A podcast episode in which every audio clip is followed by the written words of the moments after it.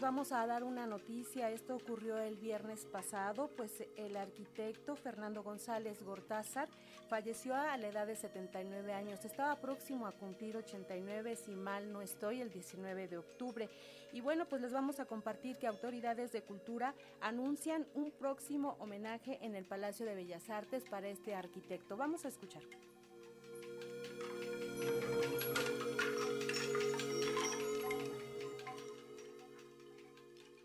El arquitecto Fernando González Gortázar falleció el 7 de octubre. Tenía 79 años.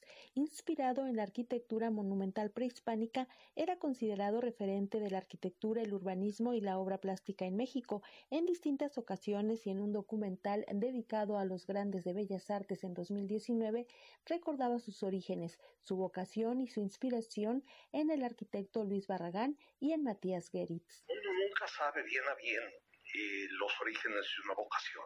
En mi familia había muchos estímulos arquitectónicos. Por ejemplo, yo nací, es decir, yo no nací en un hospital, yo fui parido en una obra de Luis Barragán. Lo llamábamos tío en mi casa, sin serlo.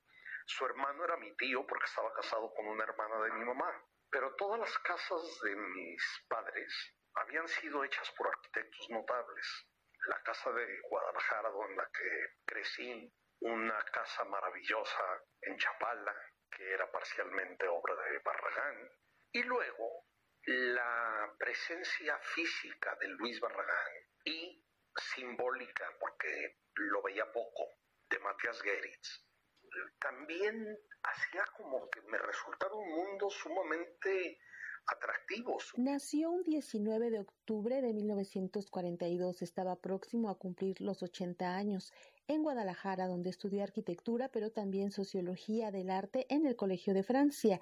Confesaba en esa charla transmitida en 2019 lo que él quería estudiar. Yo no pensaba en ser arquitecto. Me fascinaba el mundo de la arquitectura, pero yo no pensaba ser arquitecto.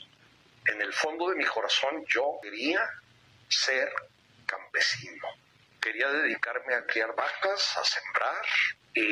amaba el campo, amaba a la gente del campo y todo lo que hay alrededor de ese mundo prodigioso.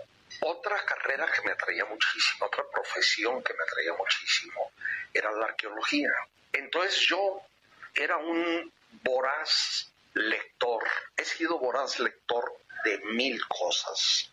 Expuso en el Palacio de Bellas Artes en el Museo Rufino Tamayo. Fue reconocido con el Premio Nacional de Ciencias y Artes en 2012. Autoridades de cultura del gobierno federal anunciaron un homenaje en el Coloso de Mármol en próxima fecha. Para Radio Educación, Alejandra Leal Miranda.